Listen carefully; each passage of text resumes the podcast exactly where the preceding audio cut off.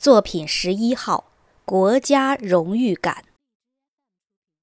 一个大问题一直盘踞在我脑袋里：世界杯怎么会有如此巨大的吸引力？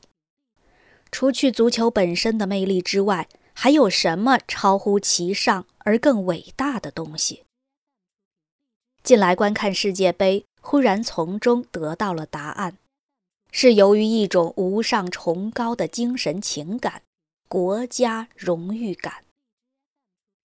地球上的人都会有国家的概念，但未必时时都有国家的感情。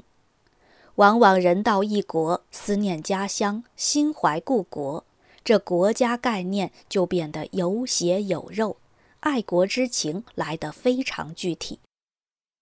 而现代社会科技昌达，信息快捷，事事上网。世界真是太小太小，国家的界限似乎也不那么清晰了。再说，足球正在快速世界化，平日里各国球员频繁转会，往来随意，致使越来越多的国家联赛都具有国际的因素。球员们不论国籍，只效力于自己的俱乐部，他们比赛时的激情中完全没有爱国主义的因子。然而，到了世界杯大赛，天下大变，各国球员都回国效力，穿上与光荣的国旗同样色彩的服装，在每一场比赛前还要高唱国歌，以宣示对自己祖国的挚爱与忠诚。一种血缘情感开始在全身的血管里燃烧起来，而且立刻热血沸腾。在历史时代，国家间经常发生对抗。